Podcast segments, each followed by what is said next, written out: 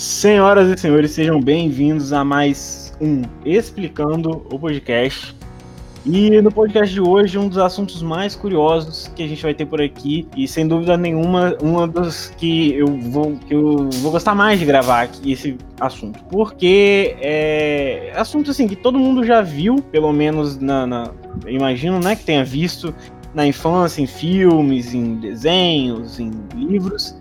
E hoje eu vou estar aqui com um especialista para explicar pra gente o que, que é arqueologia especialista em arqueologia, palestrante, professor e muitos outros cargos, mas é um grande amigo.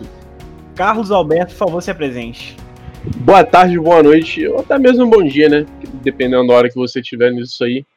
Uh, eu quero deixar muito claro que eu não sou especialista de coisa alguma, tá? Eu tô aqui na inexpurgável regra de tá cagando todo tipo de opinião de estudo que eu acho que deve ser relevante para todo mundo. Então não acreditem no Abel quando ele fala que eu sou especialista, tá, gente? Eu tenho um curso de extensão em, ar em arqueologia, mas que acaba sendo suficiente para estar tá sanando algumas questões uh, ah, para o público geral. Desmoralizando aí o apresentador, aí é bom demais, né? Carlos, então, vamos começar com a pergunta mais básica de todos. Explica pra gente o que, que é arqueologia. Olha, em resumo, Abel, a gente pode falar que a arqueologia é o tipo de atuação e por que não ciência, já que a gente vai, vai, vai levantar esse assunto daqui a pouco, né? Uh, do estudo dos objetos humanos, tá? O, o, que a gente entende sobre o estudo de, de objetos humanos? Estudo de cultura material, que é basicamente, olha, eu tenho, achei aqui um sítio arqueológico e esse sítio arqueológico ele tem vários pontos, sei lá, de cerâmica, de cinzas, de restos, tudo que diz acerca de uma civilização. Como que eu estudo aquilo? Como é que é o primeiro contato disso que eu vou ter para poder eh, saber quem foi que pisou ali, qual a importância histórica daquilo? E quando a gente trata desses, desses assuntos, é, é aí que entra o arqueólogo, né? Porque é aquele que vai fazer todo o trabalho de campo e até mesmo de interpretação, dependendo do, do, do momento, uh, ah, para se jogar o trabalho para sanar as questões que se levantam ali, em resumo, certo? Não, certo, certo.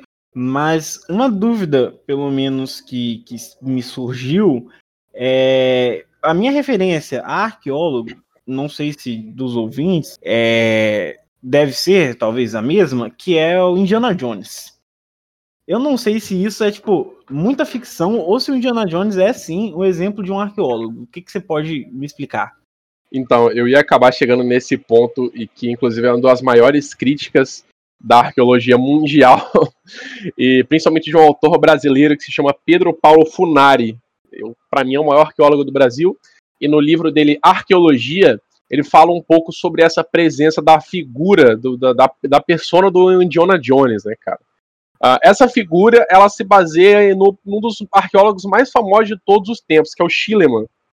Uh, é Heinrich Schliemann. Esse cara ele viveu uh, no século XIX, entre 1822, se não me engano, ele morreu na década de 90 daquele, daquele século. E é ele que foi a base de tudo que a gente entende de arqueologias de, de Hollywood, né? Por quê? Porque esse cara, tudo bem que era contexto de época e tudo mais, mas a arqueologia naquele momento era mais uma caça ao tesouro do que uma ciência ou uma utilização de, de ferramenta para se entender as sociedades, né? Ele ficou muito, muito famoso quando ele resolveu mais ou menos na década de 70 do século 19, ele resolveu que ele queria ir atrás de toda a rota, de toda a rota da, do Homero, né? Que é o escritor da, da Ilíada. Ah, com, com, todo aquele mito de Ulisses, Odisseu, Teseu, Ítaca, Troia, enfim. E ele botou na cabeça dele que ele ia estar tá achando Troia. Em algum momento ele acaba chegando numa cidade turca que ele disse que é Troia, não há nenhuma evidência física, se eu não me engano, a, a cidade é, é de Hissarlik, alguma coisa assim. E a partir daquele momento ele ganha notoriedade pelo mundo porque as pessoas conhecem a arqueologia por ele como sendo uma pessoa que vai descobrir tesouros e lugares míticos e esse tipo de, de coisa, né? No, no geral, a, a, construção da arqueologia no século XVIII, XIX, XIX e XX, até boa parte do século XX, era toda essa questão de não, vamos achar tesouro, vamos achar, vamos ir para o Egito porque ela tem múmias e tem tesouro, tem pirâmides, mas sem de fato se importar com a sociedade que ali, que ali viveu, que ali vive ainda, inclusive, né? Então, o arqueólogo, o trabalho principal dele seria uh, estudar a sociedade por meio desses objetos que já estão alocados no, no, no local, né? Que já estão lá naquele local que ele está estudando, descobrindo coisas, e não, propriamente dito, descobrir alguma coisa, tipo, é, mais mítica mesmo, como, sei lá, tesouro perdido em algum lugar ou algo do tipo, certo? É, exatamente. Assim, para quem leva a arqueologia a sério, eu acho que encontrar alguma coisa relevante ou não acaba sendo secundário, né? Acaba sendo um bônus, assim. Seria muito legal se as pessoas pudessem encontrar a cidade de Troia e os, e os resquícios e tal. Até hoje seria simplesmente genial, ia mudar a humanidade no, no, no sentido histórico, porém, ninguém está muito preocupado para quem leva a sério, né, em realmente de fato achar isso para fazer nome ou até mesmo fazer carreira e ser o melhor de todos os arqueólogos. Até porque acho que a arqueologia acaba se importando com muito mais outras coisas do que só isso. Né? Cara, é... isso me deixa um ponto de interrogação na cabeça, que tipo, você falou, ah, não tá muito preocupado com achar coisas nem nada, mas aí eu tenho uma outra um outro ramo, que eu não sei se é uma ramificação da arqueologia, quem vai me explicar essa diferença é você, que é a paleontologia, onde aparentemente achar pedaço de dinossauro é o objetivo. Tem alguma diferença entre um paleontólogo e um arqueólogo? Ou é só uma ramificação? Me explica, por favor. Então, Abel, tem muito. Tem muita diferença, porque o paleontólogo é, em resumo, é isso que você fala, né? É a pessoa que ela estuda, ela tem todo um estudo, toda uma preparação para poder achar, localizar, conservar, fazer ponderações de não só de dinossauros, mas geralmente vida animal acima de 11 mil anos, tá? Geralmente tem, tem essa, essa, se podemos dizer regra, né? A gente pode cagar regra aqui e falar que uh, o paleontólogo é aquele cara que vai procurar vida animal acima de 11 mil anos. Por que acima de 11 mil anos? Porque não tão mais próximo da gente? Porque 11 mil anos para cá entende-se de que o contato humano ele já é muito maior com o ambiente. Então, às vezes, até um animal que pode ter passado de vida, sei lá, um lobo que viveu com um humano há 11 mil anos, querendo ou não, ele é um ponto de, de contato entre um humano e uma civilização, né? Então, aí já acaba entrando o arqueólogo em si. Então, vamos dizer que de 11 mil anos para frente, né, no caso, em direção a nós, fica com um arqueólogo de 11 mil anos para trás e é com um paleontólogo. Essa é a divisão Sim. mais básica, certo? Sim. E você está falando também que não é o objetivo principal da, da arqueologia ficar encontrando objetos é, é, fantásticos, mitológicos, esse tipo de coisa que é mais retratada pela, pela história escrita do que necessariamente pela, pela sociedade em si, né? Como, por exemplo, seria um, um prato que tem um desenho, algo do tipo. Não, não. Aí eu já não, não sei muito bem o que seriam objetos mais comuns de serem encontrados pela arqueologia. Mas qual seria o objetivo final da arqueologia? É, seria contar a história de uma sociedade? Abel, sim e não. Porque entenda, uh, é muito difícil, é muito difícil ocorrer expedições program programadas para certos lugares geográficos do mundo com a intenção de vamos achar tal cidade, vamos achar, uh, vamos cavar aqui à toa para ver se a gente acha alguma coisa. Em 95% dos casos, se eu posso jogar assim, né, nessa, nessa porcentagem, uh, alguém achou alguma coisa, daí entrou em contato com uma equipe arqueóloga, ou com uma universidade, ou com uma empresa especializada, e essa empresa foi lá, de fato, investigar, fazer todo um trabalho científico, arqueológico, para entender se existe ou não resquícios humanos ali. E a partir daí entender quais foram as relações sociais e culturais que aquela civilização deixou ali. Uh, dando um exemplo muito prático disso, né? Aqui no Brasil, a gente quase não tem um trabalho arqueológico aprofundado e incentivado. Por quê? Aqui no Brasil, principalmente na costa, a gente encontra muita, muito resquício de vida indígena, cara. Só que vida indígena, para a sociedade, para a cultura, não é o que está em voga. Então as pessoas não fazem um trabalho disso, não tem um trabalho arqueológico profundo aqui no Brasil, voltado para as questões indígenas. mas em compensação, eu vejo muito arqueólogo brasileiro de, de alta qualidade saindo e indo para a Europa participar de, de campos de escavação lá. Cara, você acha que isso se deve à, falta de interesse da comunidade acadêmica, à falta de, de investimento para tipo ter mais recursos? Que eu imagino que a arqueologia deve requerer bastante recurso é, e aí eu não falo só de recurso, tipo assim, ah, tem verba para investir nisso, mas tipo, verba para comprar um determinado equipamento, para fazer as viagens, até para ter, para chamar alunos, né, da graduação que, que devam estar participando desses projetos junto com pessoas já formadas, ou não tem o interesse da comunidade acadêmica mesmo e a galera não nem procura saber, mesmo tendo recurso. Abel, é tudo isso que você falou. Uh, se a gente for, for fazer um levantamento, um recorte de, de situação, e até temporal mesmo, dando, dando exemplo do Capix Capixaba, uh, eu conheço, eu conheço três pessoas que são arqueólogos sérios aqui no, no estado. Um é pós-doutor pela UFES, o outro é o meu orientador, também é doutor, uh, e outro é uma pessoa que está fazendo mestrado agora. E de fato eles se interessam pela arqueologia do Estado e eles procuram estar tá trabalhando com essa arqueologia do, do, do, Estado, principalmente as questões dos sambaquis, né? Uh, mas em, da, da, parte acadêmica mesmo, da, falando da, da academia como, como um todo, tá? A academia como um todo, não só a arqueológica, mas a historiográfica também, que acaba me influenciando muito, uh, ela liga para o que está em voga. E é aquilo que eu falei anteriormente. Não, não, essas questões indígenas do Brasil não, não são voga, não, não, são moda, não são de interesse geral, muito menos da população.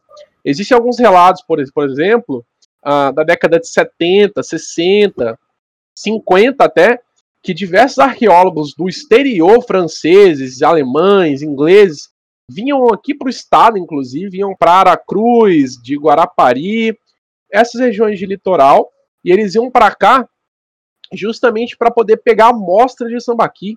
As pessoas vinham aqui do exterior, conversavam com, com pescadores locais, né, geralmente de, de pequenas cidades ou pequenas ilhas, e eles falavam: Olha, você tem por acaso aqui uh, um montinho de terra que é isso, isso, isso, que tem é meio cinzento, que tem vários materiais de, de, de, peixe e tal. Ah, não, tem lá, vamos lá que eu te levo. Aí dava 50 reais para um cara e você lá escavava um projeto arqueológico ali e levava para fora do país, enquanto aqui mesmo ninguém tava ligando, ninguém tava dando a mínima para isso, até porque, cara, é, é, é muito pobre a, a, construção acadêmica aqui sobre isso, né? Deixa eu até. Tanto da... Desculpa te interromper, deixa eu até tirar uma dúvida. O que, que é um sambaqui mesmo? Que eu fiquei um pouco voado. Olha, um sambaqui, em resumo, ele é uma estrutura arquitetônica, tá? Uh, construída pelos, pelos homens, eu já não vou lembrar a temporalidade certinho, porque ela varia um tanto, Uh, às vezes pode ser um montinho, às vezes pode ser uma, um morrinho, assim, né?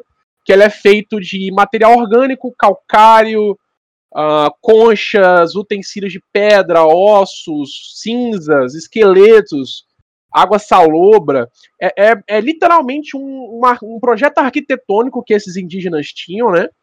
Uh, e aí tem, tem variações para o que se entende ou não para a finalidade do sambaqui falam que é de, ritual de, de pós-morte, outros falam que é de ritual de vida, enfim. A gente já não consegue ter essa certeza porque é uma sociedade ágrafa, né? e não tem ninguém que trouxe essa cultura para a gente até hoje. Mas, em resumo, é, uma, é um projeto arquitetônico, é um fruto arquitetônico dessas civilizações indígenas que está majoritariamente, eu acho que isso, eu, eu posso falar exclusivamente, no litoral brasileiro, tá? Varia da, do, sei lá, do Nordeste até o sul do Brasil, extremo sul do Brasil mesmo, que inclusive lá você tem sambaqui de 40 metros, assim, são morros, verdadeiros morros, né? Caraca, que bacana. Mas você que continuar, pode continuar naquela crítica que você falava sobre a academia ser pouco se importar pouco aqui com a com essa arqueologia capixaba brasileira no geral. Isso tem muito a ver também com o modelo europeu de currículo que a gente, que a gente tem, né? Isso é uma crítica para mim mesmo, inclusive, que eu sou uma pessoa que está procurando se especializar na área de Roma e Roma, Roma antiga, né? E dos celtas antigos. Então eu trabalho muito com cultura material celta e romana, trabalho com moedas, inclusive, mas eu não tenho um mínimo de contato, um, também que eu, eu acabo ter, ter por ter um contato um pouco maior do que os demais acadêmicos, mas eu reconheço, inclusive, o meu contato é muito básico com a arqueologia brasileira, porque, primeiro, que eu não sei com quem contar para poder, de fato, enfiar a cabeça nisso, né? Eu não sei como que faz ao certo, e eu não tenho estrutura financeira para fazer isso por minha conta, né? Então, assim, uh, falando de mim, eu vejo que isso é uma culpa de um currículo europeu, principalmente na parte da história, né? Falta de incentivo da, das próprias universidades em oferecer maiores cursos de arqueologia ou cursos de extensão em arqueologia. Uh, falta de apoio governamental, falta de apoio da sociedade no, no geral, né, que, que entende a arqueologia como uma forma extremamente negativa, acredite se quiser. Uh, o arqueólogo brasileiro, brasileiro, ou ele está na Europa, ou ele está catando seta de índio, ou ele está só enchendo o saco em obra pública ou obra grande. Né? Porque tem aquela lei que, por exemplo, se você for mexer com uma usina, você tem que chamar um paleontólogo, um arqueólogo, um biólogo, enfim, todos esses, uh, esses profissionais da área para poder fazer um levantamento da, daquela área que vai ser alagada, para ver se o que, que tem ali de importância ou não, e se vai atrasar a construção ou não, ou se não vai poder fazer a construção daquela usina ou não. Então, a gente acaba sendo como o, estraga prazer, o, o, o estraga felicidade do, empre, no empresário da, da, daquela vila que ele está ali esperando melhores condições financeiras que, sei lá, uma empresa vai trazer, uma usina vai trazer. Então, o, Bras, o brasileiro em si enxerga o arqueólogo como um trabalho de brincadeira, como um trabalho desnecessário, né? Então, assim, eu não, eu não, eu não faço essa crítica só também à academia ou ao governo, mas como a sociedade no geral, a sociedade civil mesmo, né? É, cara, eu lembro de da gente já ter conversado é, sobre. A, questão, a gente estava conversando sobre mitologias e eu fui e falei, nossa, eu acho que se a mitologia brasileira ou a latino-americana fosse mais explorada, talvez tivessem histórias melhores do que as uh, mitologias europeias. E aí você me falou uma vez que, devido ao fato da invasão dos europeus em determinados pontos, sobre pouca, é, pouca história escrita, né? Pouca, pouco material histórico mesmo, e mesmo os que sobraram são pouco explorados, pelo que você disse, são pouco explorados pelos historiadores. É, é mais comum ter historiador de fora, é, arqueólogo de fora, no caso, é, procurando entender mais a, essa sociedade do passado do que nossos próprios arqueólogos. Exatamente. Né? Exatamente. Assim, a, a Latina em si nem tanto. Tudo bem que a, que a Latina ela deixou muito resquício físico mesmo de cultura material os incas, os astecas, enfim, todo, tudo aquilo que a gente conhece, uh, eles deixam, por exemplo, uh, os astecas eles acabam deixando a cultura de tapeçaria muito, muito, muito grande, né? Principalmente em rituais fúnebres, eles têm, eles preparam todo o ritual fúnebre e cobrem a pessoa com um pano. Esse pano é uma tapeçaria, tá, a gente chama de tapeçaria, né? E, e, e, e aí a partir disso a gente consegue estudar aquele pano para entender como funciona a cosmogonia, como funciona o panteão de, de Deus daquele local, o que eles acreditavam, por, qual, qual, material eles usavam, por quê, né? A indígena brasileira é muito difícil a gente identificar isso, né? A gente vê um trabalho muito intenso de arqueólogos eh, de arqueólogo de fora do Brasil, aqui na, na Amazônia, trabalhando assim, no centro da Amazônia mesmo, assim, no coração da Amazônia, alguém achou, sei lá, uma cumbuca que tem uma forma humana. Tá, beleza, então vamos, vamos estudar aquilo, aquilo ali e aí, sei lá, é patrocinado pela Universidade de Frankfurt, mas a brasileira mesmo não rola, sabe? Cara, mas ah, sinceramente eu, eu vejo pouca chance de, de algum, ter uma, uma solução a curto prazo para isso. Não sei se você enxerga, porque você está inserido no, no contexto mais próximo do que o meu, mas pelo que você falou aí, é, junta governo não incentivando, a academia é, é, desmoralizando e aí não a iniciativa privada é contra porque pode atrasar diversos projetos. Enfim, a sociedade também não é muito fã, mesmo que para mim foi um choque saber que a arqueologia ela é mal vista pela sociedade, mas quando você me explicou os motivos, eu realmente fiquei é, faz sentido que seja mal vista, porque a gente entende como a sociedade é atualmente.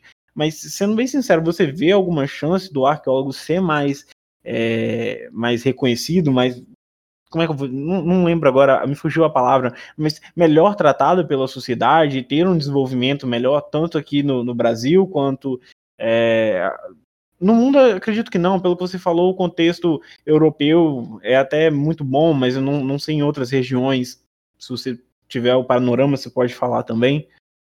Uh, olha, eu acho que a curto e médio prazo no Brasil, não.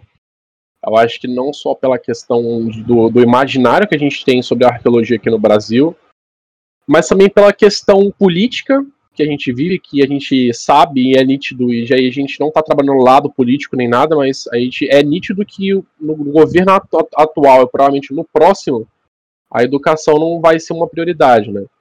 Então, quando a gente fala de educação, inclusive, é a formação do, arque do arqueólogo, é uma especialização de um arqueólogo, né? E se não tem dinheiro nem para se formar um arqueólogo, é muito difícil você manter projetos e fazer projetos futuros de, de arqueólogos, né? Então, assim, para a gente mudar um cenário total, a gente tem que começar de fato pela educação, e eu não vejo um cenário tão positivo para isso pelos próximos anos. A gente tem uma, uma, uma esperança de que de fato isso mude, mas a gente não sabe quando, e talvez seja até melhor não, não pensar isso por, por agora, sabe? Não entendo. Até para não criar falsas esperanças, né? Mas. Sim. É, cara, vamos, vamos passar para um lado um pouco melhor da arqueologia. Quais os principais, na, na, sua opinião, claro, quais os principais achados arqueológicos e o que, e o que, que você acredita que esses achados tenham feito para a sociedade? Vamos mostrar para a sociedade que a arqueologia tem sim o sua, o seu, a sua contribuição. Você diz no, no Brasil ou no mundo em geral? Aí, se você quiser listar Brasil e depois o mundo geral, beleza. Se você quiser juntar tudo, fazer tudo junto, ou só Brasil mesmo, fica seu critério. Eu acho que no Brasil, eu acho que o estudo um pouco mais aprofundado sobre o sambaquis, eu acho que foi bem rico para nossa para nossa comunidade científica, tá? Porque acreditava-se então que aquilo era lixo, de área de descarte de lixo, né? Uh, de povos não muito longe. Assim. A gente imaginava que era, sei lá, povos de 300, 400 anos atrás.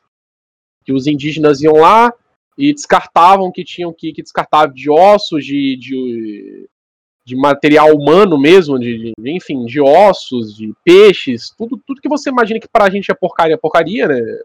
Que pra gente não seja tão precioso assim.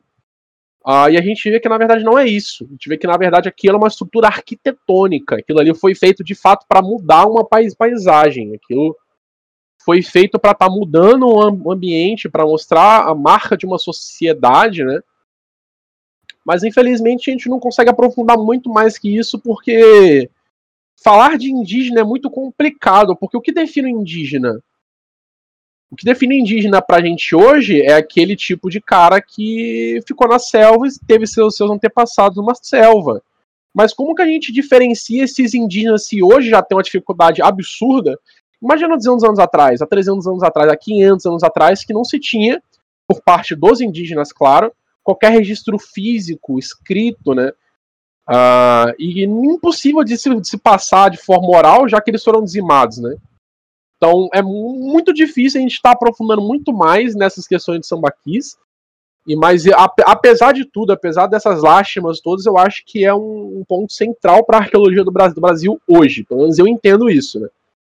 E para a questão da Europa, eu vou ser bem sincero que eu sou entusiasta das moedas. Eu acho que você sabe disso, né? A minha pesquisa toda é voltada para a área da, da numismática, então eu sou um grande entusiasta de moedas, principalmente romanas, gregas, celtas, né?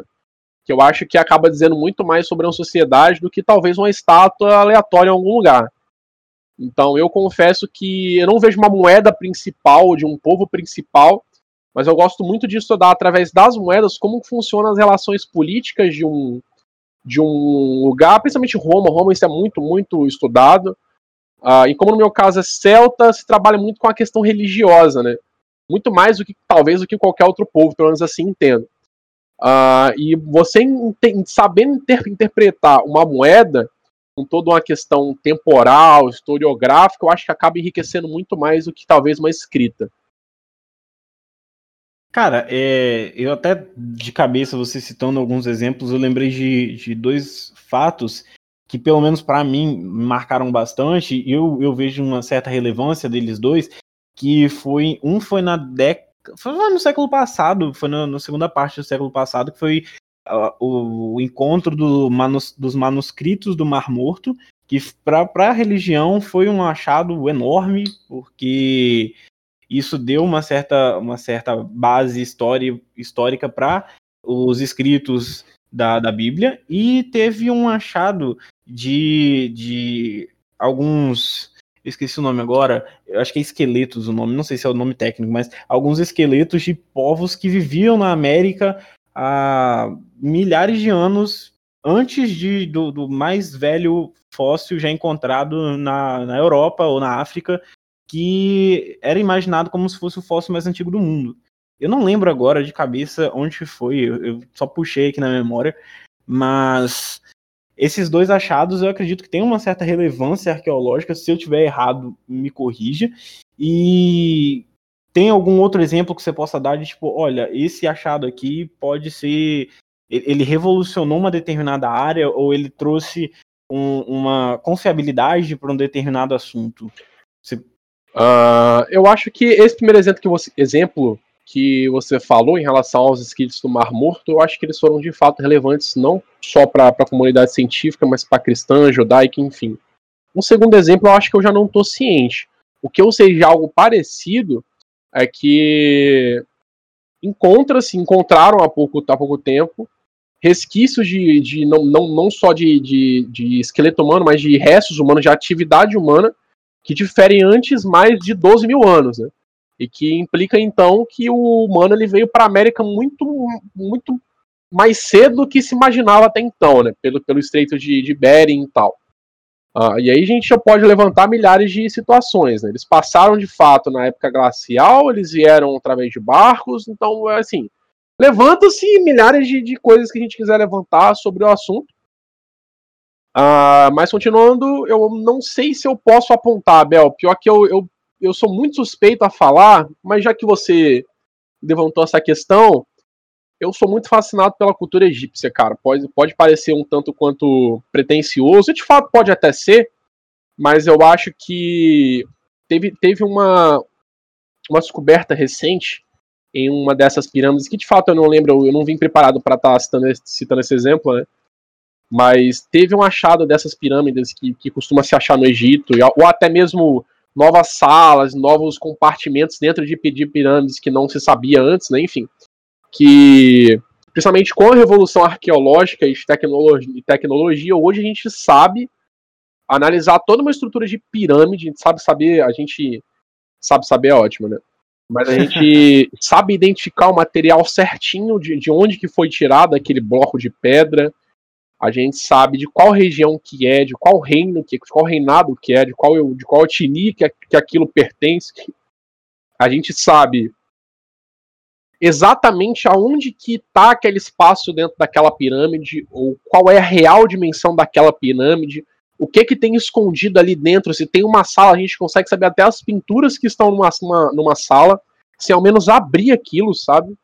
A gente não, não, não precisa mais arrombar um selo que tá lá, sei lá, há 6 mil anos, há 4 mil anos, fechado, lacrado, amaldiçoado pela religião egípcia.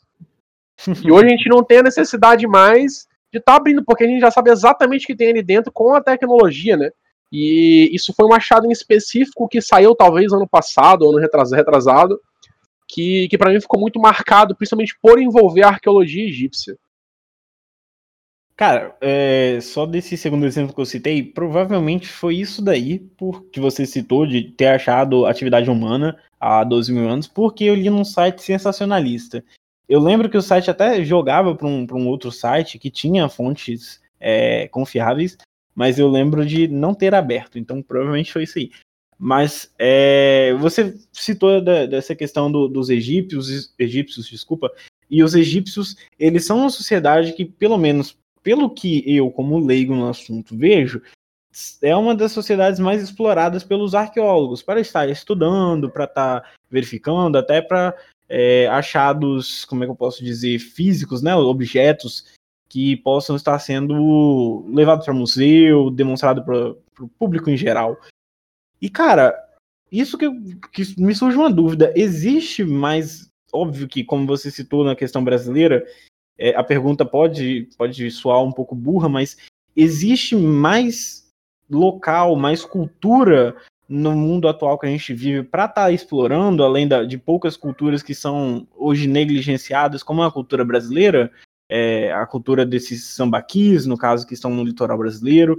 Tem alguma outra sociedade que ainda não é explorada, que você vê, poxa, poderia ter mais arqueologia envolvida em tal lugar para estudar essa sociedade? Uh, sim, eu acho que as culturas latinas em si, os maias, os incas, os astecas, uh, muitos entendem que já exploraram tudo que tinha para poder explorar lá, só que eu acho que ainda tem muita coisa para se.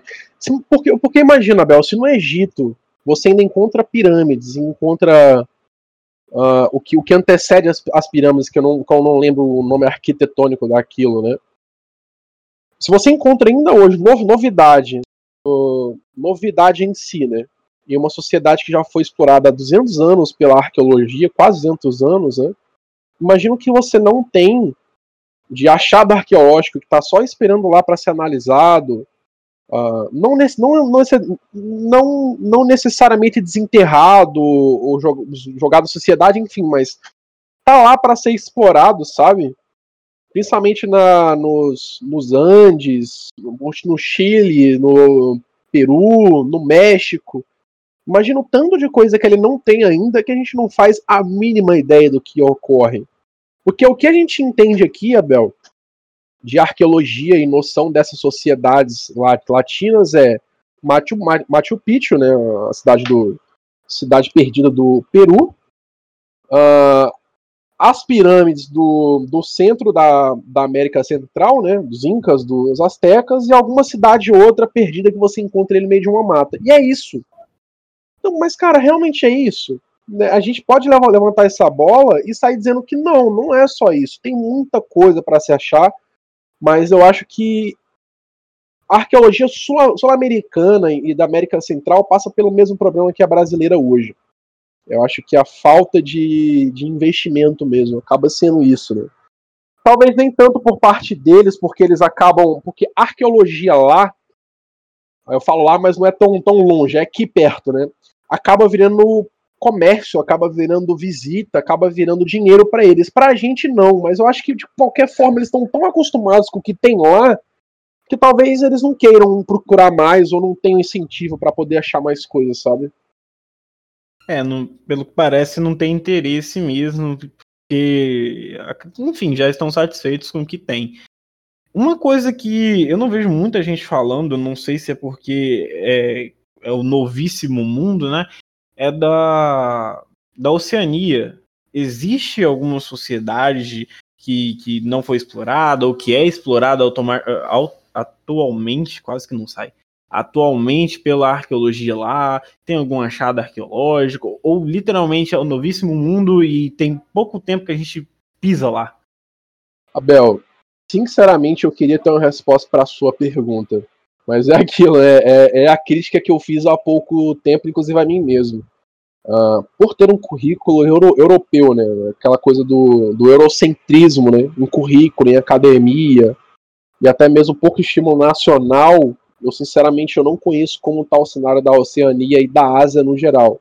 Eu sei que hoje a China e a Índia investem pesado em arqueologia para poder remeter as raízes e ter e há quem diga que isso é de um viés nacionalista que não deixa de ser, não, não deixa de ser uma verdade, claro. Mas em relação à Oceania em si, eu sinceramente eu queria ter uma resposta para sua pergunta, mas eu vou ficar na mão agora, cara. Não, que isso, tá tranquilo. É, você já compartilhou muita coisa com a gente. Mas é, realmente, pelo que me parece, principalmente pelos dois países citados, né, que são Índia e China, que são países que a gente vê atualmente com viés nacionalista enorme, é de se imaginar que esse investimento todo é principalmente porque querem retornar às raízes, né, como você bem disse. Eu só fico fico imaginando como que isso vai ser utilizado, mas se você souber até exemplificar ou dar um caso, porque de cabeça assim eu não consigo imaginar. Mas fico fico muito triste pelo, pelo fato que por ser uma coisa que a gente sempre, pelo menos eu, eu tive a base né, dos filmes, eu imaginei que era algo completamente diferente, e sempre imaginei que era uma coisa bem bem vista na academia, bem vista pela sociedade, mas me encontrei aqui com você me dizendo o completo oposto. Então, a gente fica triste com uma situação dessa e sempre desejando que mude, né? Porque é como você falou, a, o Egito é, tem que, centenas de anos que é explorado e visto e até hoje descobrem coisas. Então imagina quanto a gente não pode descobrir sobre o nosso passado, as nossas heranças, aqui no nosso quintal, né? Que até pouco tempo a gente achava que tinha lixo na, no litoral, quando na verdade é uma coisa completamente oposta. É exatamente isso, Abel. Eu acho que o, que o pensamento ele segue essa linha mesmo. E, e, voltando no assunto do, da questão nacionalista que eu, que eu citei, você até pediu o exemplo. Uh, inclusive, para quem estuda arqueologia, a história da arqueologia, arqueologia acaba entendendo um pouco, né? Uh, e para ir nova, novamente, gente, eu venho pedir para quem tem interesse um pouco maior, leiam o livro Arqueologia do Pedro Paulo Funari, tá? Ele faz esse. É um livro, não, não chega a ser um livro grande, eu acho que é um livro com 100, 120 páginas, tá? É um livro pequeno, um livro de bolso mesmo. E que ele dá uma ideia muito boa do que é arqueologia. E dentro do livro ele, inclusive, fala, né? Uh, inclusive, fala sobre como que a arqueologia ela foi usada em vários regimes no mundo inteiro, principalmente na década de 40, 50, né? Uh, 20 até, inclusive para estar tá tendo sendo como recurso afirmativo, por, por, por exemplo, do, do, do regime italiano de Mussolini, né? Da questão fascista da, da coisa, que é o que? Uh, Entendia-se que a Itália tinha que ter uma identidade italiana.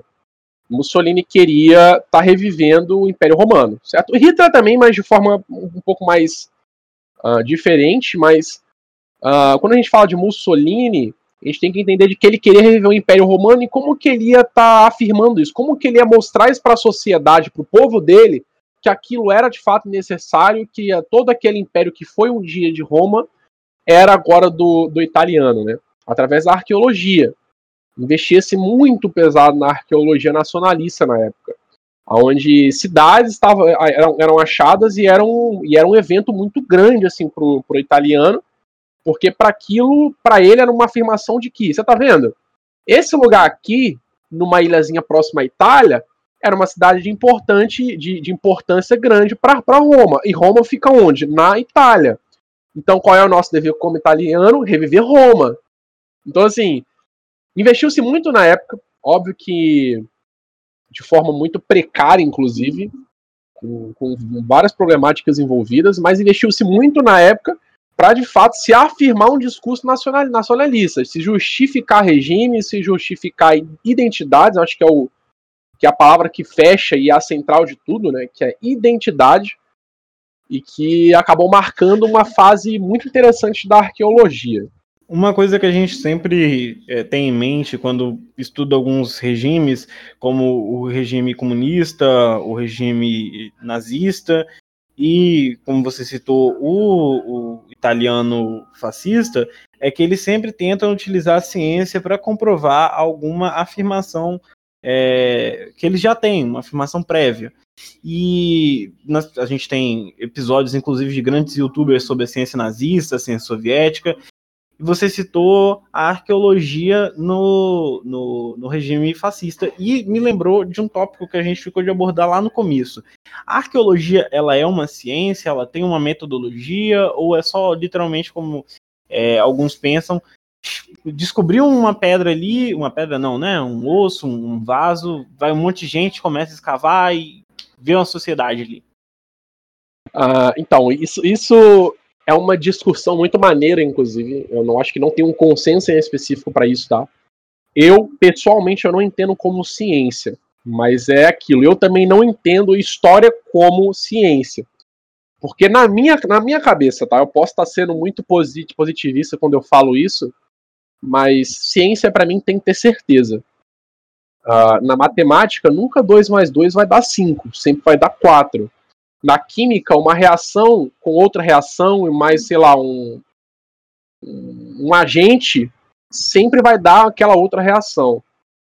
Uh, na, na física, a mesma coisa. Agora, quando a gente fala de história e arqueologia, a gente pende de, de conceitos e interpretações, opiniões no, no, no geral, né? E aí que a gente, inclusive, uh, a gente entra no, na famosa problemática de Mark, de Mark Bloch, né? Grande, grande historiador, inclusive morto no regime naz, na, nazista, né? Ele foi morto, uh, se não me engano, ele foi fuzilado porque ele era da resistência francesa, assim, um grande homem, inclusive. Ele fala em uma de suas obras que o trabalho historiográfico que a gente pode levar para arqueologia, né, ele sofre de influências de quem o constrói, certo? A gente, ah, mas não necess, necess, necessariamente eu quero interpretar uma, uma sociedade com um caráter ideológico, mas você é um ser ideológico, né? Você é influenciado de onde você vem, pela língua que você fala, pelo que você pensa, pela sua religião.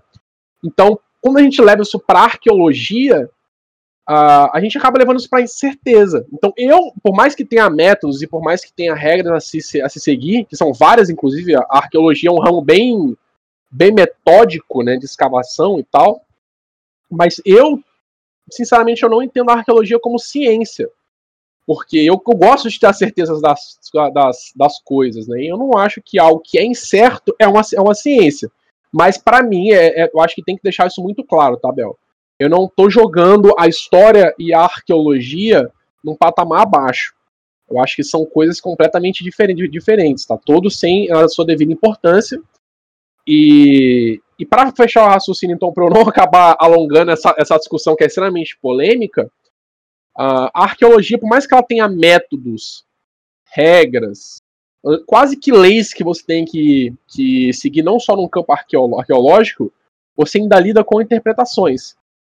Então, por isso que fica no ar, né, cara? As pessoas debatem muito isso. Poxa, mas se tem regra, uh, se eu levo isso para um lado onde eu tenho que arquivar tudo, eu tenho que, que falar tudo o que eu achei, explicar da forma que eu achei, como que estava, tirar foto, referenci referenciar, para depois passar por um processo de interpretação. Não é a ciência? Então, isso para mim é um debate que acaba sendo muito gostoso de, de se fazer e, mas pessoalmente eu acho que não, que não é uma, uma ciência. É, o seu ponto é, é bem válido, até porque foi como você bem disse, a ciência, teoricamente, ela é de fazer afirmações e certezas, mas infelizmente na arqueologia a gente depende muito de opiniões, como você bem explicou. Cara, você citou o livro Arqueologia do Pedro Paulo Abreu Funari, como sendo um, um bom livro para quem quer entender mais sobre arqueologia. O que, que você poderia citar também para quem se interessou, viu o podcast, se interessou, achou bacana, achou que, que poderia se dar bem, ou até mesmo alguém que está em história, que está cursando história e tá, cara, talvez eu possa seguir nesse ramo, talvez eu possa estudar a, arqueologia. O que, que você estuda, que, que você indicaria para esse cara estar tá estudando, para estar tá acompanhando, para começar nesse ramo? Uh, o próprio Funari ele diz isso logo no, na, na, conclusão do livro, do livro dele. E eu acho que eu também tenho muito, muito disso, não só pelo Funari, mas pelo próprio curso de, de extensão que eu fiz, que também é voltado para a área de educação, que o interesse ele pode ser e deve ser, ser despertado para a prática arqueológica, principalmente já na, já na, na adolescência, né? Então, entende-se e vê um crescimento, tem muita gente legal querendo implantar o contato do, adolescente com, com a arqueologia para talvez ele estudar um pouco mais, inicializar como voluntário algum projeto, né? E daí acaba tendo algumas leituras. O Funari, para mim, é uma leitura básica e é fulcral para quem quer iniciar. Uh, mas também a pessoa, por exemplo, um historiador igual a mim, que acabou se interessando, Há diversos cursos de extensão, talvez não tantos no estado, mas principalmente no sul do Brasil, uh, no nordeste do, Brasil, a gente tem a, Universidade do Ceará, que é muito boa nisso. Né? O próprio curso de arqueologia no sul do Brasil ele é muito bom, muito bem estruturado. Se eu não me engano, em São Paulo também tem, mas eu conheço mais o do sul do Brasil, né? Uh, também tem a questão do mestrado. O IFES aqui do, do estado do Espírito Santo acaba oferecendo um mestrado. Não afirmativamente em arqueologia, mas que você pode entrar na arqueologia, né? Como ponto de, de estudo. assim como o doutorado. Enfim, existem várias formas de você estar tá entrando de fato nessa, nessa parte arqueológica, mas para quem quer não, não necessariamente se introduzir ao academicismo, né? Que tem gente que acha chato. Mas para quem não quer se introduzir nisso, uh, fica para mim a leitura também do Bruce G. Trigger, que é o autor do, do livro História do Pensamento Arqueológico, e também, para quem gosta de moedas e é nerdão das moedas igual a mim, uh, o livro História do Dinheiro, volume 1, 2 e 3, do Antônio Luiz Costa, tá? Que é outro autor excelentíssimo, que eu, eu não tô lembrado se ele é português ou se ele é brasileiro, mas é importante que tá em língua portuguesa, né? É, isso é bem relevante, principalmente para mim que tá engateando na leitura do inglês, porque não tá praticando. Mas é, é a vida, né? Inclusive, recomendação aí pra galera aí, faça um cursinho de inglês. Mas, cara, vamos para um, um bate-papo final aqui pra gente estar tá encerrando o podcast. Se você pudesse indicar um arqueólogo para a gente estar tá acompanhando, um trabalho para a gente estar tá vendo, ou alguma coisa para a gente. Você até falou em, em, em se voluntariar para quem está querendo começar. Algum projeto que você conheça que seria bacana estar tá se, se voluntariando para estar tá tendo essa, esse contato né, com a, a arqueologia e um cara que você admira Pode ser vivo, pode ser morto, você que sabe. Ah, assim, Atualmente no Brasil, as questões arqueológicas de base estão um pouco paradas, principalmente por causa dessa crise financeira, do, do corona, e eu não acho que vai acabar voltando mais rápido que um ano, né? Mas diversas uni universidades do sul do Brasil têm aberto prazo para a sociedade em, em geral, eu não estou falando só as crianças, os adolescentes, mas os adultos em si, para estarem uh, sendo treinados mesmo para se entender como funciona a questão arqueológica. É quase que um técnico, é um, tec, um tecnólogo, assim, se eu posso resumir assim, né? Uh, em arqueologia, principalmente no sul do Brasil, aqui no estado. Teve um projeto de uma moça que ela estava fazendo mestrado no IFES, que ela estava com um trabalho muito legal em, em Aracruz de, de conscientização uh, da, da cultura local ali, para se entender o que é um sambaqui, para se identificar, para aprender a cuidar caso não tenha ninguém de acesso imediato, para não deixar ninguém mexer, para não deixar ninguém destruir. Então eu acho muito válido, principalmente para o pessoal que está ali em Aracruz, se informar, uh, principalmente na, prefe na prefeitura, eu acho que eles devem ter informação suficiente para isso, para estar tá procurando se voluntariando ao projeto, tá? Agora, em relação a nomes, então, Abel, isso é muito complicado para mim, porque é o seguinte: arqueologia não necessariamente trabalha com um tipo de material.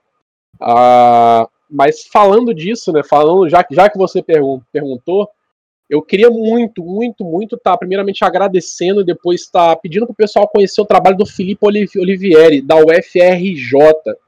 Ele é um cara que está fazendo um trabalho sensacional com a arqueologia, com a cultura material no, no, no geral, né? No geralzão. E ele trabalha muito, muito as sociedades célticas e gaulesas. É um cara que trouxe isso para o Brasil, conteúdo que antes era apenas inglês, cara. Inglês e francês. E a tese de doutorado dele é uma coisa de louco, Abel. Inclusive, fico de, de recomendação para quem quer conhecer mais as, as culturas celtas, tá? Ah, e principalmente as moedas também. Ele tem vários artigos curtos, de 5, 6 páginas, falando sobre as, as moedas em si. Ah, outra pessoa também que eu não poderia estar tá, tá deixando de citar que para mim, ele não é arqueólogo, eu preciso deixar isso claro, mas para mim é a grande inspiração para não só para arqueologia aqui no Espírito Santo, mas também como, como historiador, que é o meu orientador, Tiago Brandão Zardini, inclusive um beijo, Tiago, se você estiver ouvindo esse podcast. Eu peço perdão se eu falei alguma bobeira, tá? Um beijo, Tiago. Mas eu queria deixar extremamente claro que você foi uma figura muito, muito positiva para mim estar tá iniciando o meu trabalho em cultura material, e, e arqueologia em si. O Thiago ele também tem vários artigos pela internet, é só você ir no Google Educação, né? Google. Se não me engano, Google. Acho que é. É o Google Educação mesmo, é o Google Artigos, alguma coisa, coisa só assim. Digitar, só digitar Thiago Zandão Brardini, que eu tenho certeza que acha. Brandão Zardini, isso mesmo. Thiago Brandão Zardini no Google e você vai achar alguns materiais dele que, inclusive, é bastante relevante para quem quer não só iniciar, mas para quem quer se aprofundar em cultura material, moedas mundo romano e celta, tá? Uh, inclusive foi ele que, que ofereceu o curso de extensão para mim, Abel. Bacana. Ele acabou oferecendo em 2017 um curso de 50 horas, uh, que acabou me abrindo muito olho. Inclusive, ele fez questão de, de levar a gente para um, uma simulação prática, cara, muito, muito legal. Ele comprou vários com containerzinhos, né? E ele montou todo um cenário arqueológico, assim, pra gente escavar e seguir as regras com, umas, com os materiais certinhos. E tá fazendo os, relat os relatórios e tal. E eu achei isso amor por parte dele. Uh, inclusive, Abel, deixando, deixando para você de primeira mão aqui, eu acho que o Thiago já até topa a ideia, né? Mas a gente, pelo menos eu queria propor, propor pro, pro Tiago uma nova versão desse curso de, extensão em arqueologia, principalmente voltado para moedas agora, tá? Eu tenho um projeto que eu estou planejando há mais de um ano, e a ideia seria estar tá comprando moedas uh, da Europa, no caso, porque assim, no Brasil, moeda antiga é muito difícil de se conseguir e é caro, tá? Na Europa, é, eles acham tanta moeda, sei lá, mil anos, mil anos atrás, dois mil anos atrás, que eles vendem em saco fechado, para você, você ter uma ideia, né? Então eu queria estar tá adquirindo um lote desses de, de trabalho arqueológico, bruto, que ainda não foi tratado e tal, e oferecer o curso, tá oferecendo a parte prática com essas moedas, né? Pra gente estar. Tá ensinando a, conserva, a conservação, a limpeza, como que se funciona o trabalho arqueológico para essas, essas moedas, enfim. Fica de primeira mão aí, projeto 2021. Caramba, eu vou ter que botar exclusivo no podcast, porque realmente esse daqui é uma notícia muito importante. E, cara, eu, eu achei muito bacana o, o projeto do Thiago, porque é, a gente sabe diferenciar um professor que ama que, o, o seu trabalho, que, que ama ensinar, por essa dedicação que ele teve com você e com todo mundo que fez o curso. Porque eu tenho certeza que tem uma, uma aula prática dessa daí é, não só deve ter aquecido o coração dos alunos, né, despertado o interesse, mas instigado vocês a querer continuar nessa área. Tenho certeza disso. Mas, Carlos, só para a gente encerrar, então, agora eu vou dar um espaço para você estar tá divulgando uma rede social sua, é, o, o, seu trabalho, porque eu sei que se não saiu, vai sair um artigo seu sobre moedas. E, bom, fica o espaço aí para você tá, tá deixando um abraço, um beijo para quem você quiser também. E desde já eu agradeço sua participação, cara, de verdade, pela, pelo seu, seu compromisso de estar aqui, por essa disponibilidade sua, que sempre é um cara que a gente sempre precisa estar aí disponível para a gente. Muito obrigado. Primeiro eu queria agradecer a você e ao podcast explicando pela essa excelente oportunidade e por ser sinceramente um dos melhores podcasts que eu já ouvi, pela diversidade de, de assuntos e pelo cuidado que existe em tratamento de áudio, edição, enfim. Segundo, eu queria agradecer também, a, principalmente novamente, ao Dr. Tiago Landão Zargini, meu orientador, que eu não canso de, de pagar um pau absurdo, que é um paizão, uh, por ter, assim como, como você falou, de ter tido todo um cuidado, de estar tá, em uma preocupação também com a educação, educação e a arqueologia. Ele está oferecendo um curso que, por mais que seja 50 horas, foi por um preço extremamente acessível e foi, e foi muito rico academicamente falando. Também um abraço para o Felipe Olivieri, da UFRJ, por causa Eduardo Campos, que eu não citei diretamente, mas que é uma figura também que conhece muito sobre a arqueologia. Uh, e também, por último e não menos importante, Pedro Paulo Funari, né? Nosso querido arqueólogo do coração, né? aquele que é referência no Brasil, e que, inclusive, olha que legal, inclusive ele estava na banca avaliadora uh, da, da se não me engano, foi da, foi da dissertação, eu não acho que foi do, do doutorado de, de Tiago mesmo. Ele estava lá avaliando o, do, o doutorado de, de Tiago e o Tiago foi extremamente elogiado pelo, pelo Funari. Então, para gente, a gente ver o nível de quem a gente agradece aqui, né? É, rapaz, então o Thiago tá, tá podendo mesmo, cara. Referenciado por, pelo Pedro, eu tenho certeza que o, o nível é bem alto. Mas eu vou encerrando por aqui. Agradeço a sua participação mais uma vez, fiquei emocionado aí pelos, pelos elogios. E para encerrar, só uma frase que eu gostaria de deixar aí, que é por trás do universo dos objetos, a cultura material busca o universo dos homens e das suas relações sociais, de A. Carandini.